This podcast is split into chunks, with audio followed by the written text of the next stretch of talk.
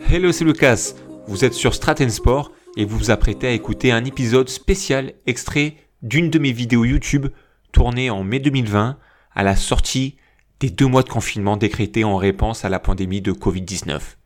Dans cette vidéo, j'ai tenté d'identifier les nouvelles opportunités dans sept secteurs d'activité avec, parmi eux, celui du sport. Je vous laisse donc découvrir de quelle manière j'envisage les nouvelles opportunités au sein du sport que l'on pratique. Second secteur d'activité qui va structurellement évoluer ces prochaines années, le secteur du sport et du bien-être. Je les ai volontairement fusionnés car une tendance de fond se dégage, la convergence du marché du sport, de la nutrition, du bien-être, du sommeil. Et autant vous dire que Uber, Amazon, Apple se frottent déjà les mains de cette convergence. Et donc première opportunité qu'il découle de ce constat, la création de salles de sport 360 degrés. Il va sans dire que la période de confinement a montré les limites d'une salle de sport dans laquelle on se rendait que 2-3 fois par semaine.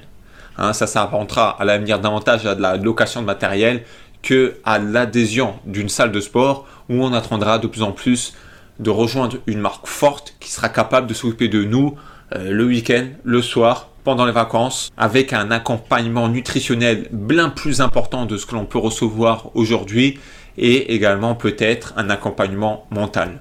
Alors évidemment, ces abonnements-là ne seront plus 30 euros par mois, mais seront bien plus coûteux. En parallèle de ce service globalisant, je vois très bien se développer toute une gamme de produits au service au sein des trois verticales suivantes. L'activité physique, le sommeil, la nutrition.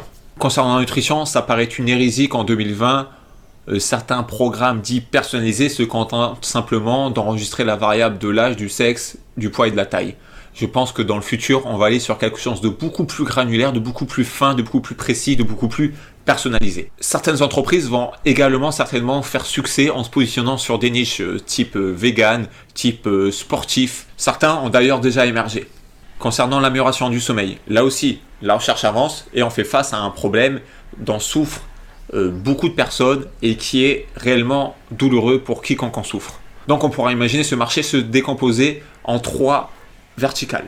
Les services liés à l'optimisation de la routine entourant le sommeil. Ensuite, tous les produits thérapeutiques liés à ces enjeux.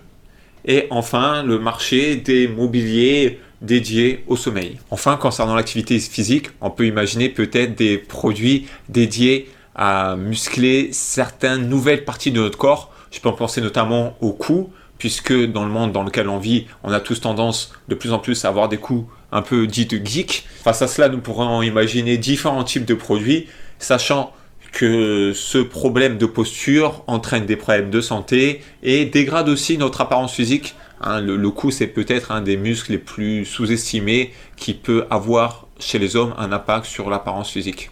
Et on pourrait également imaginer à court terme le succès d'entreprises commercialisant des masques, par exemple anti-pollution. D'une part, puisque c'est un fait, le port du masque va se démocratiser dans les mois, dans les années à venir sur l'ensemble de la planète, que l'on soit en période de pandémie ou non. Je peux peut-être reprendre l'analogie du, du VIH. Euh, j'imagine, j'en sais rien, peut-être je me trompe, mais qu'en 69 à Woodstock, euh, si l'on disait que dans 20 ans, euh, ça allait être la règle dans tous les premiers rapports sexuels de porter un préservatif. Peut-être qu'à l'époque, les gens euh, nous auraient rionné, et pourtant, 20 ans plus tard, ça a été le cas. Là, certainement que si on disait qu'en 2010, euh, dans 20 ans, la plupart des gens dans un lieu public porteront des masques, personne n'y aurait cru.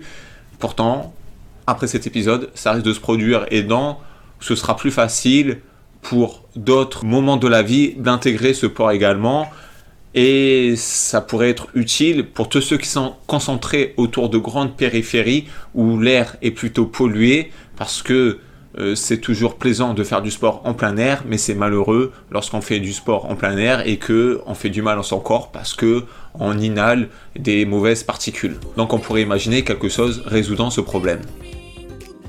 Voilà donc les tendances émergentes que je souhaitais vous faire partager. Tout en haut de la description de cet épisode, je vais vous placer le lien vers la vidéo YouTube originelle, complète, qui dure elle 25 minutes et qui s'intéresse donc à 7 secteurs d'activité différents. N'hésitez pas de votre côté à interagir avec la vidéo en partageant votre opinion au sein de la rubrique commentaires.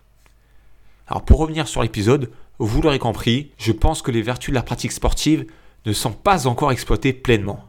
Et au-delà du sport, je crois également à une redéfinition de la santé, avec la transition déjà enclenchée d'une médecine curative vers une médecine préventive, prédictive, personnalisée et participative.